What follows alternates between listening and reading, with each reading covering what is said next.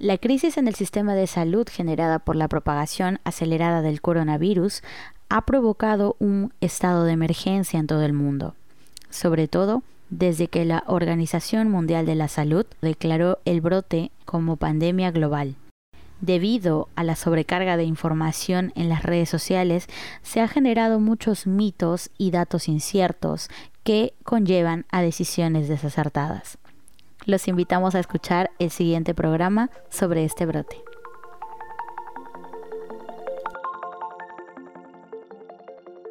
Muy buenos días, mi nombre es Pavel Jaime Contreras Carmona, soy médico de familia y epidemiólogo.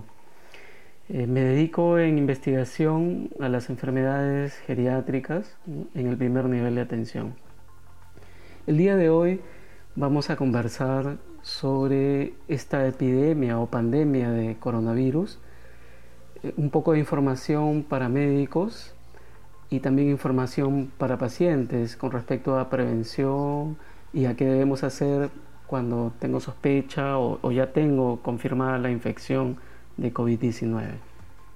Está bien, doctor. Ahora empecemos con las preguntas. ¿Tenemos buenas noticias con respecto a COVID-19?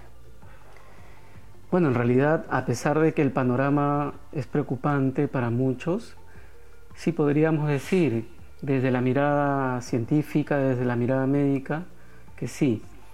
Por ejemplo, primero sabemos qué es, que es un virus que pertenece a la familia de los coronavirus, eh, que son siete hasta ahora, y de los cuales solamente tres son muy patógenos, los que generan mucha enfermedad, eh, ya conocidos como MERS, SARS y ahora esta, este COVID-19. Lo otro que es importante es que sabemos cómo detectarlo. ¿no? Tenemos pruebas como PCR para hacer detección de, la presencia de coronavirus en toda la población.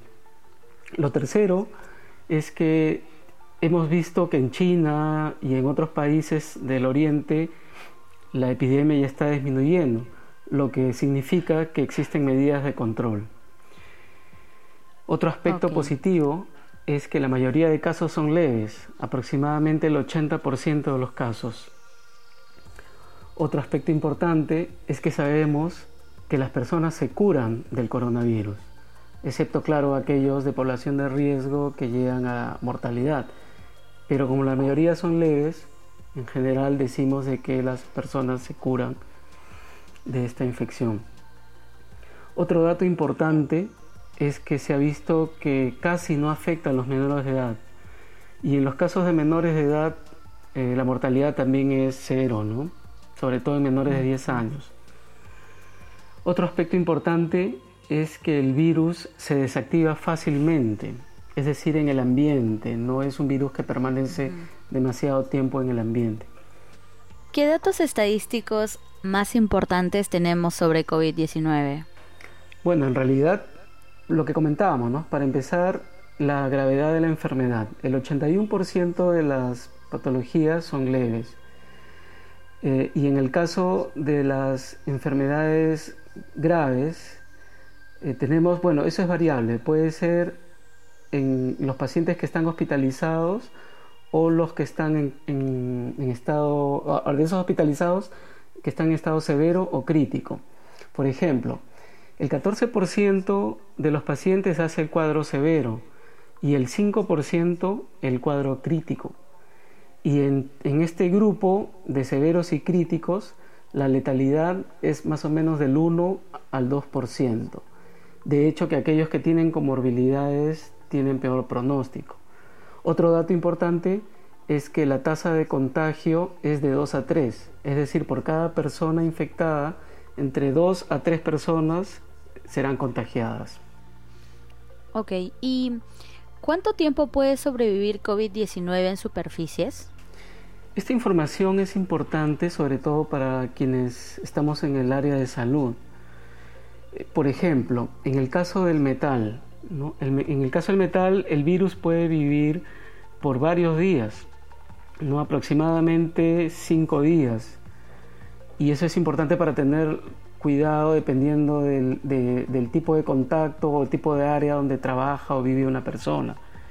En el caso de la ropa, el virus vive un promedio de 3 a 4 horas, lo que significa que las personas podrían despojarse de sus ropas cuando llegan de la calle y colocarlas eh, en un lugar aislado y que pasen las horas y ya no tendríamos riesgo con, con esto. En el caso del látex, que son los guantes que usamos en el área de salud, eh, menos de 8 horas es la sobrevivencia del virus. En el caso del papel, que también es algo que usamos, allí sí puede permanecer más tiempo, hasta 4 días. Entonces, para el caso del profesional de la salud es importante tener en cuenta que varía un poco la, sobrevivencia del virus dependiendo de la superficie.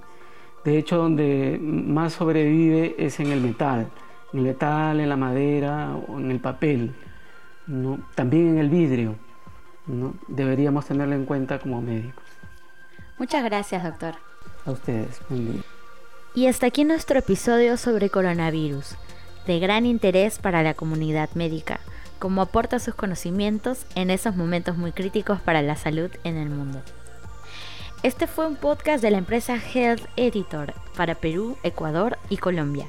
No olvide que en nuestro siguiente episodio abordaremos los detalles sobre la prevención dirigido a la población en general. Hasta entonces, no deje de seguirnos en healtheditor.com.pe.